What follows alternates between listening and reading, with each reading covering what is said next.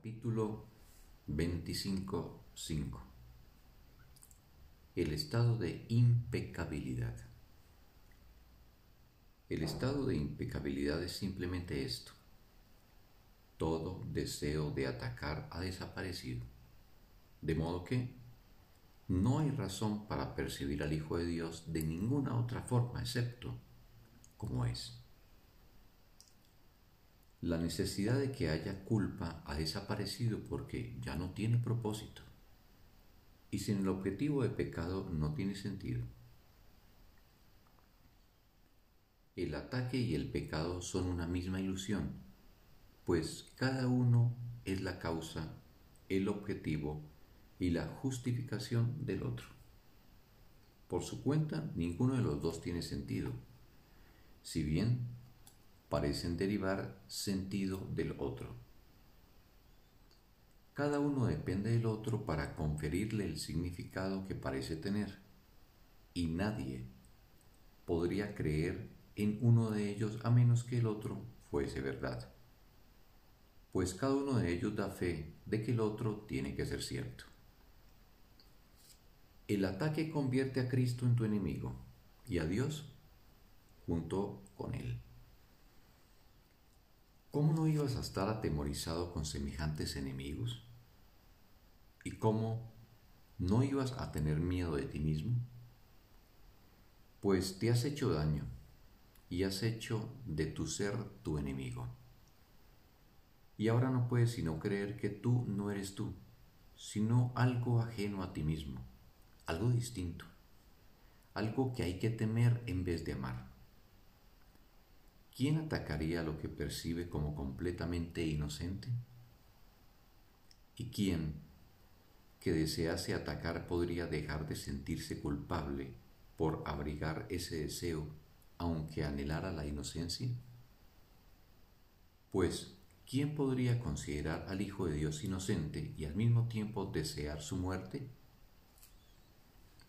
Cada vez que contemplas a tu hermano Cristo se halla ante ti. Él no se ha marchado porque tus ojos estén cerrados. Mas, ¿qué podrías ver si buscas a tu Salvador y lo contemplas con ojos que no ven? No es a Cristo a quien contemplas cuando miras de esa manera. A quien ves es al enemigo que confundes con Cristo y lo odias porque no puedes ver en él pecado alguno. Tampoco oyes su llamada suplicante cuyo contenido no cambia, sea cual sea la forma en que la llamada se haga, rogándote que te unas a él en inocencia y en paz. Sin embargo, tras los insensatos alaridos del ego, tal es la llamada que Dios le ha encomendado que te haga, a fin de que puedas oír en Él su llamada a ti y la contestes, devolviéndole a Dios lo que es suyo. El Hijo de Dios solo te pide esto, que le devuelvas lo que es suyo, para que así puedas participar de ello con Él.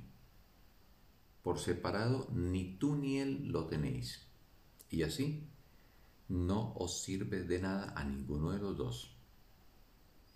Pero si disponéis de ello juntos, os proporcionará cada uno de vosotros la misma fuerza para salvar al otro y para salvarse a sí mismo junto con él.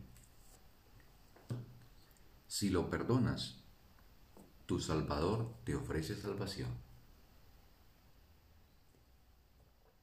Si lo condenas, te ofrece la muerte. Lo único que ves en cada hermano es el reflejo de lo que elegiste que él fuese para ti. Si decides contra su verdadera función, la única que tiene en realidad, lo estarás privando de toda la alegría que habría encontrado de haber podido desempeñar el papel que Dios le encomendó. Pero no pienses que sólo Él pierde el cielo y éste no se puede recuperar a menos que le muestres el camino a través de ti, para que así tú puedas encontrarlo caminando con Él. Su salvación no supone ningún sacrificio para ti, pues mediante su libertad tú obtienes la tuya. Permitir que su función se realice es lo que permite que se realice la tuya. Y así, caminas en dirección al cielo o al infierno, pero no vas solo. Cuán bella será su impecabilidad cuando la percibas, y cuán grande tu alegría cuando Él sea libre para ofrecerte el don de la visión que Dios le dio para ti. Él no tiene otra necesidad que esta, que le permitas completar la tarea que Dios le encomendó.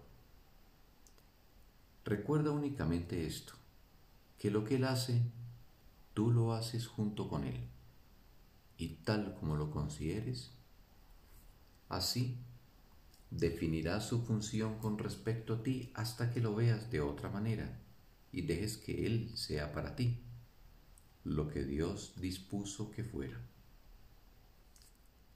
Frente al odio que el Hijo de Dios pueda tener contra sí mismo, se encuentra la creencia de que Dios es impotente para salvar lo que Él creó del dolor, del infierno pero en el amor que Él se muestra a sí mismo, Dios es liberado para que se haga su voluntad.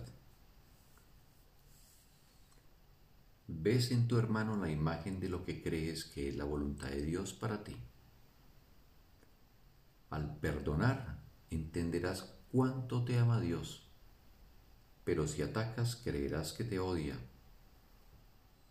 Al pensar que el cielo es el infierno, Mira a tu hermano otra vez, pero con el entendimiento de que Él es el camino al cielo o al infierno, según lo percibas.